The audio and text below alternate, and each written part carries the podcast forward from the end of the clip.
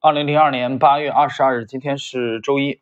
我们今天继续马克思·蒂斯纳格尔的《资本的秩序》精华解读的第二十一集啊，今天是二十一集啊。上次二十集我们讲到了克劳塞维茨的误解啊这一节。今天呢，我们是本书的第三章开始，第三章八十五页的战争论间接战略。今天我们这个小节，他花了这个大量的篇幅啊。来介绍克劳塞维茨的呃战争的这个理论，我们来看具体的内容。克劳塞维茨的战争论充满辩证思想，从最基本的前提开始说起。第一章的标题是什么是战争？在书中，他拒绝了出版人员所使用的有关战争的深奥定义，而是以两个摔跤运动员做比喻，每一个人都以武力来迫使对方屈服于自己。他的首要目标就是将对手摔倒，从而使其无法做进一步的抵抗。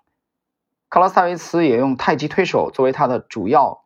喻体啊，比喻的喻，身体的体。他后来也描述了基于交易而进行的军事交锋。这个词如今指的是通过交换或贸易以获得有利地位。那些虽无法直接摧毁敌人，却能通过迂回曲折的途径达到这一目的的策略，有着更加巨大的影响。占领省、城、堡、城堡的堡、路、桥。弹药库等可能是战斗的直接目标，但绝不是终极目标。这类目标，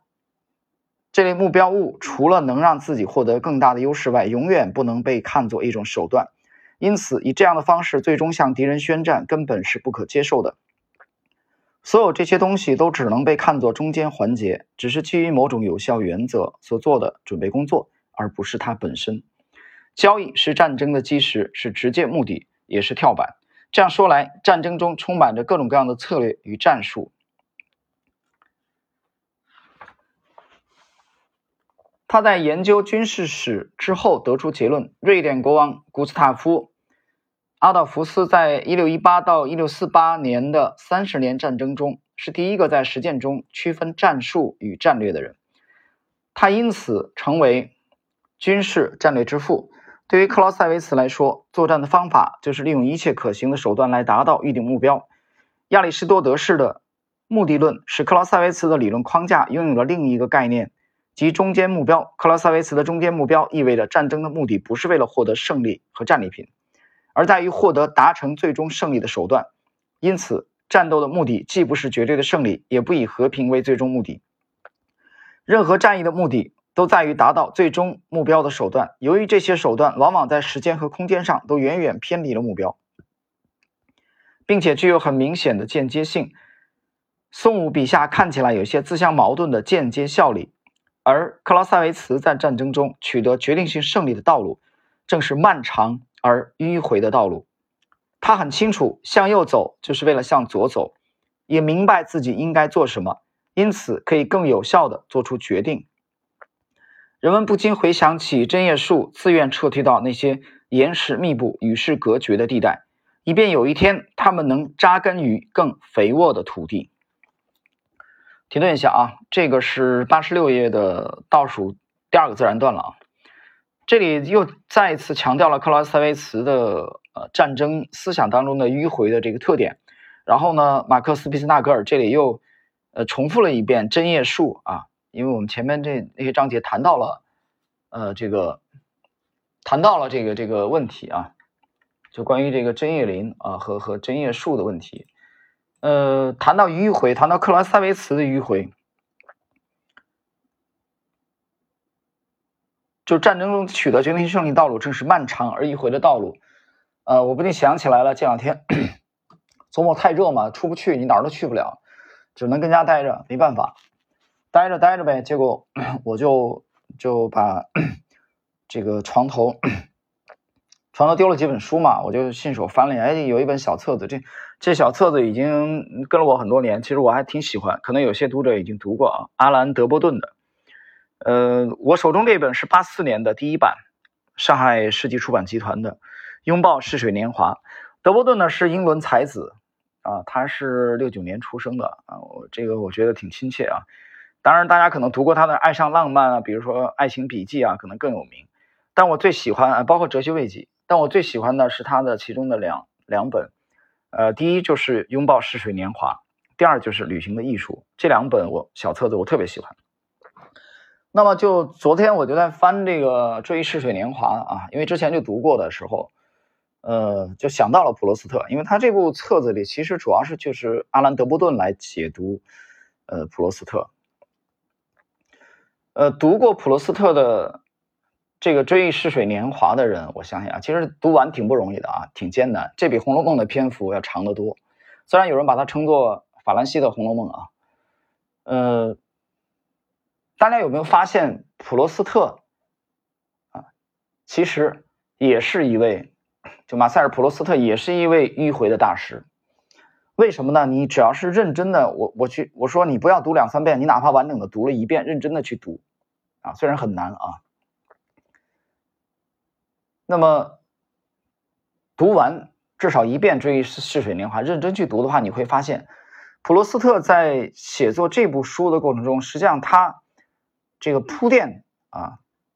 他描写了大量的这个生活的细节，这生活中的一些这个啊，我们觉得细枝末节、繁文缛节这这些东西啊，而且他描写的兴趣盎然。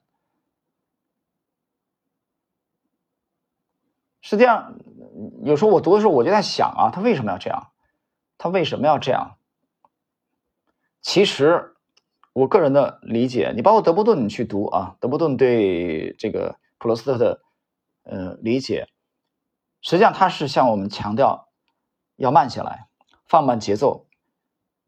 这个品味细节的美好，品味领略这个生活的美好，生活的妙处，就是慢下来。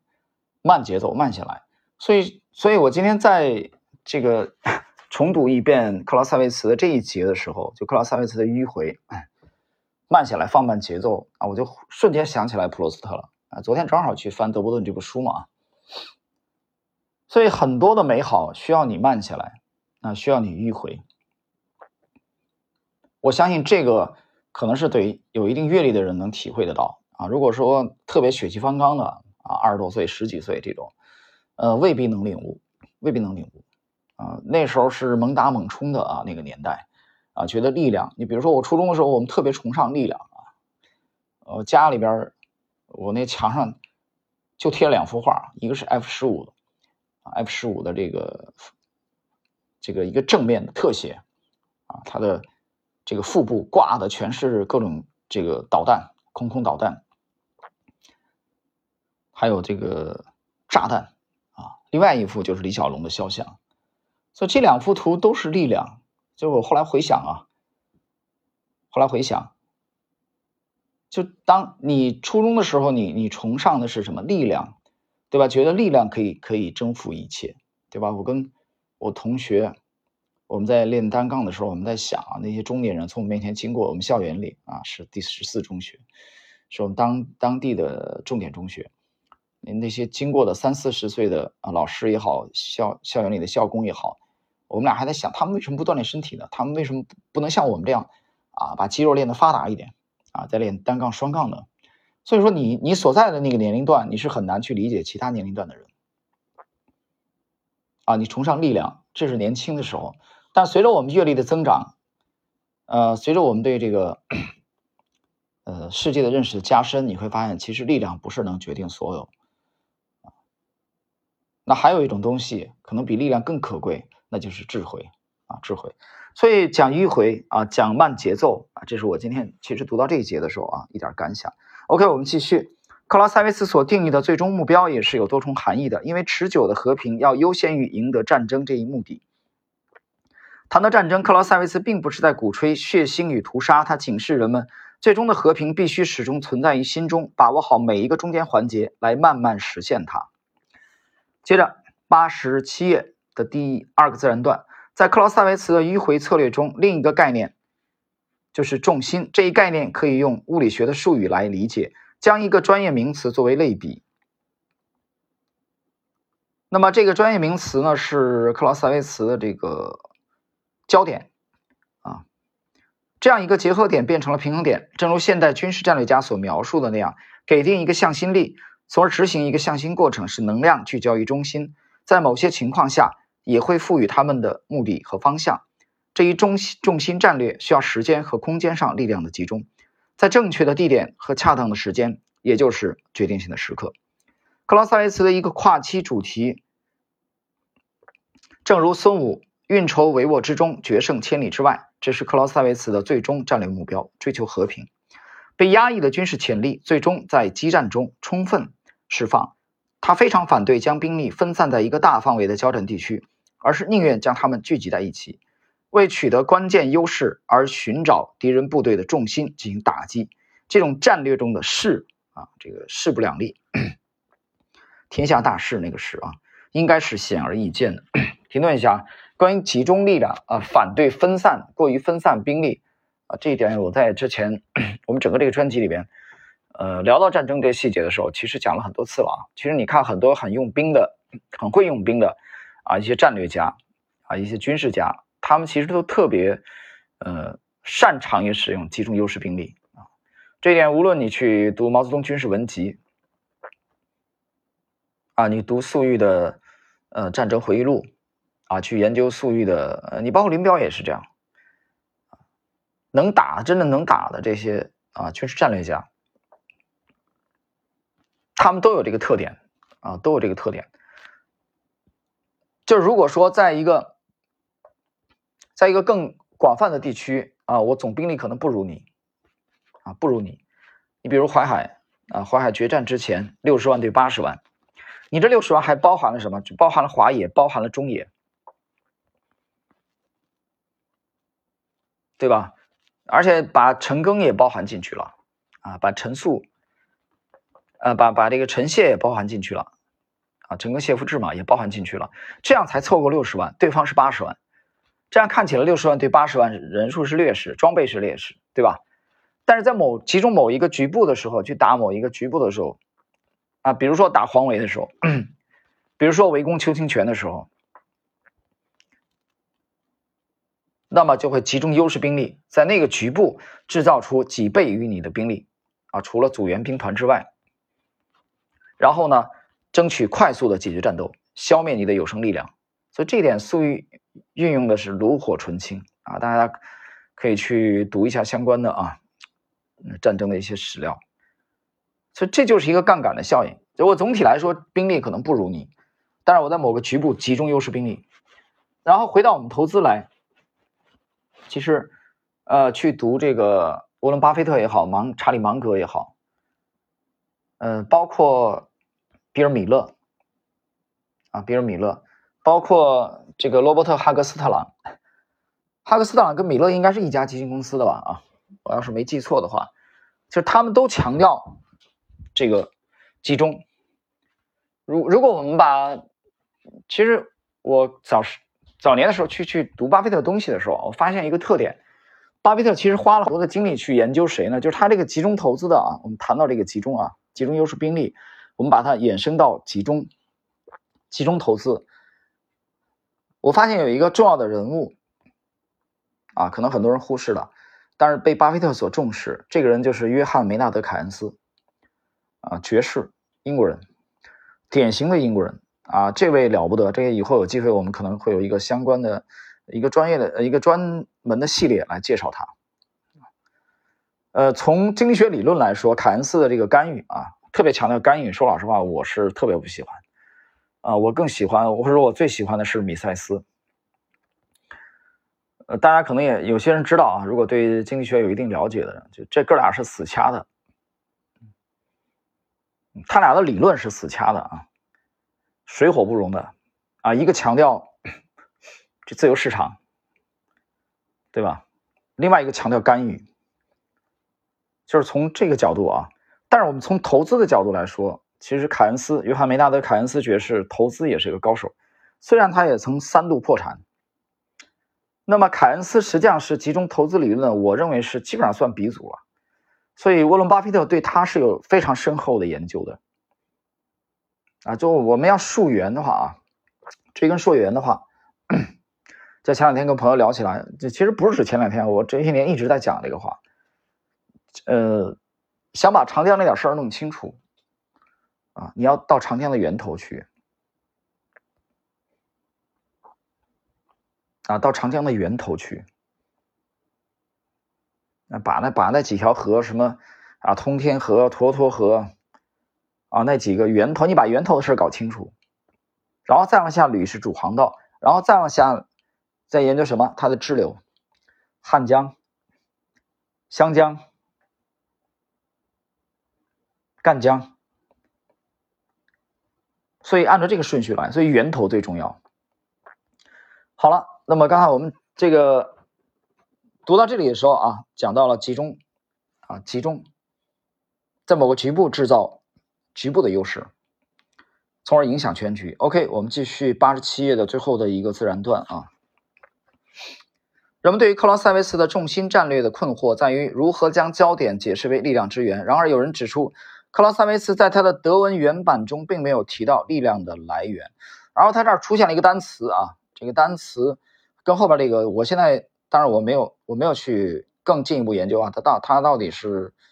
呃英文还是德文？但是它的意思其实就是呃全副武装的敌军部队啊，可以解释成尽可能少的重心，而在敌方的部署中，各个部分之间存在着关联。从表面上看，集中力量的决定性打击会导致敌人的整个防线崩溃，减少甚至消除进一步进攻的必要性。因此，克劳塞维茨就像孙武一样，表示他喜欢在布局和状态最佳时刻果断出手，这样进一步施加武力就变得没有必要了。一个类似的概念是克劳塞维茨的力量均衡，它是自发产生的，运作起来就像自然法则一样。在力量均衡中，克劳塞维茨观察到了战争和政治的相互作用，即一个侵略国家打乱了平衡，消耗了资源，在攻击一个固若金汤的对手时。这些资源显得太过贫乏，因此侵略实际上是一种劣势，而遭受侵略的一方则具有一种决定性的优势。正如克劳塞维茨所写的那样，作为防守者，可以在其没有播种的地方收割，暗指圣经中马太的天才预言，即每当侵略者暂停进攻，无论是出于错误的判断，还是出于恐惧，或是出于懒惰，都会有利于防守的一方。无论是侵略者还是受到侵略者。进攻还是防守，战争都不是一场持续的围城，而是紧张局势和暂停行动之间的交替。此术语由克劳塞维茨先于米塞斯提出。在局势紧张时期，寻求立即行动的侵略者和通过等待获得利益的不进攻者之间存在不同的相关性。当侵略者的能量几乎被耗尽时，接下来就会进入行动暂停时期，也是一种休息与战时的平衡。同样会带来新一轮的紧张期，而大多数时候局势将向相反的方向发展。呃，这一段啊，大家注意啊，这一段八十八页的这个倒数第二个自然段，这当中提到了侵略者的能量几乎被耗尽时，接下来就会进入战略暂停时期，也是一种休息与战时的平衡。这个我解释一下，这个其实就是战略相持阶段。呃，我们还是用。近代的这个战争的案例啊，跟大家解读一下。读到这儿的时候，就第一遍读到这里的时候，我我想到什么呢？想到了三七年八一三抗战啊，是实际上是蒋介石首先打响的，对吧？把八十七师、八十八师，他的最精锐的这个调往上海。本来上海不不允许驻军嘛，一二八以后啊，熟悉这段历史的人应该知道，偷偷调往上海，用最精锐的部队。啊，去攻打这个虹口的日本海军陆战队，企图就是一举把他干掉，先发制人。因为他从情报也得知嘛，就是你不你不出手，对方也要出手了啊。日本已经开始在调动兵力了。那么选这个地点选在上海是什么原因呢？很简单，租界嘛，啊，老外的利益在那里，所以讲的如意算盘就是在上海大打出手。对，这牵扯到英美，牵扯到这个。啊，英美德法的这些列强的利益，那么列强肯定会干预啊，肯定会调停，这是讲的如意算盘。他没料到的是，从八一三三七年八一三打到十一月份，三个多月的时间，他投入了七十个师的兵力啊，七十万军队，而且最精锐的部队基本上都在这个大熔炉里消耗殆尽，或者损失惨重，以至于后来。短短四个月之后，十二月十三号，他的首都南京就被攻破了。啊，守卫南京的八十七、八十八都参与了，包括教导团、余济师教导团，这是最精锐的德械师，全部被打残了，啊，被干掉了。所以后来我觉得后人有反思这段的时候啊，包括蒋百里提出来这个啊，这个这个用，包括后来迁都到到陪都重庆去，就通过空间啊拉长空间到长江的上游去了，这样消耗日本的国力。让侵略者的这个能量消耗，所以读到这一段能量的时候，我想到了这个抗战的这一段啊，所以呃有很多的反思啊，就说呃上海这场这个地点有没有问题，值不值得，值不值得在这种位置大打出手？后来第十军从杭州湾的突然的突袭啊，突然登陆啊，抄了这个中国军队的。后路导致蒋军整个全线崩溃，啊，无锡这一带的防线基本上形同虚设了，抄你后路了，你不撤的话，全军覆没。所以我觉得历史啊，当然有很多的假设啊，其实也也蛮有趣，有很多的东西是值得我们去啊，去去反省啊，去反思、去思考的。OK，呃，我们进入今天的最后这一集的最后的内容。首先是八十八页的最后一个自然段，克拉斯维茨强调了一种跨期战略，这个期是期限的期啊，期货的期，特别是在军队打算集中精力获得更为重要的时间及空间上的决定性机会之时，他建议将将领应该在初期设法减少损失，养精蓄锐，直到平衡局面发生变化，导致战况升级。克拉斯维茨还举例说，假设两支军队各有一千名士兵，其中一方留出五百人。用于未来的部署，并立即派遣五百人与对方的一千人作战。假定双方都蒙受两百人的伤亡，派遣人数较少的一方获得了优势，因为他们其余的五百名战士在预备队中是完整的，面对的是一个疲惫不堪、过度消耗的对手。虽然现在双方总人数是相等的，但这将是一场不平衡的战斗，因为先前规模较小。作战能力较弱的军队取得了优势，被侵略一方反而成为进攻者，防守战胜了侵略，最终也做到了以柔克刚。事实上，通过延迟还击，局势变得对自己更加有利，在未来也就能更有效的作战。这是一个将战斗分为进攻和反击两个阶段的时间问题，等待对方进攻，然后躲避他。克劳塞维茨把它简化为受到庇佑的。啊，这个庇佑就庇护的意思啊，佑是保佑的佑的拥有者，因此他还总结了在时间选择上的权衡，提出了一种极具实用性的观点，即为了获取今后的优势而先在上游积累资源。他有一个括号，即使这需要以暂时撤退为代价，这样很明显，在战斗中使用过多的兵力是不利的。无论优越与傲慢在这一刻会带来什么好处，我们在下一刻都可能要。付出巨大的代价。停顿一下，最后停顿一下啊！他讲了一个在上游积累这个资源，然后马克思·毕斯纳格尔有一个注解：即使这需要以暂时撤退为代价，这个撤退其实就是放弃某些土地啊，放弃某些领土，对吧？我们看这个第五次反围剿失败之后，直接把中央苏区给放弃了啊，开始长征了。当然，放弃苏区啊，并不单是第五次反围剿军事失败的原因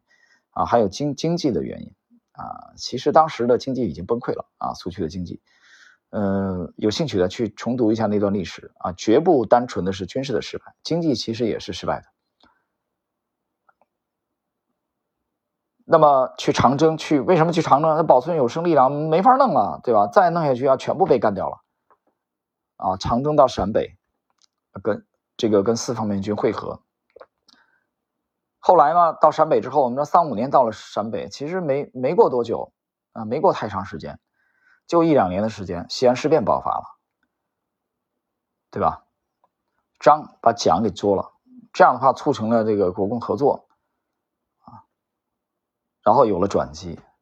所以保存有生力量，往往很多的时候是以这个付出代价，这个代价往往是撤退。但是有一些人就不这样，你比如说蒋介石就不喜欢撤退啊，他不喜欢。你比如说一些呃，这个我们看解放战争后期啊，沈阳、长春，他的部队基本上都是去占领这些大城市，对吧？但是占领这是没错的啊，你你四五年抗战胜利以后，在美军帮助下迅速的抢运部队，啊，你肯定不会去占领山区嘛，啊，这这是毫无疑问的。但是当你的整个战略已经变成颓势的时候，放弃这些大城市，保存有生力量，向江南收缩，这一点他做的非常不坚决，啊，瞻前顾后，从傅作义集团的这个迟迟不愿意北撤，后来和平解放。然后从东北的精锐的蒋军啊，五十五万吧，全部被报销。这当中其实有无数的机会，都可以收缩兵力的。啊，你包括在华海的，他的一些精锐的这些兵团，所以以至于三大战役打完以后，整个江南没什么大战可打，他精锐的部队已经被消灭殆尽了。对吧？还有白崇禧的第七军，那不是你的嫡系啊，那杂牌，跟你不是一条心呐，那是贵系的啊，手中的王牌基本上拼光了。所以说，这个一城一地的得失啊，在另外一些这个军事战略家眼中，可能就相对的灵活啊，就是说不是什么时候都一定要打阵地战，要打消耗战，要拼的。你看一下第五次反围剿的失败，其实也是。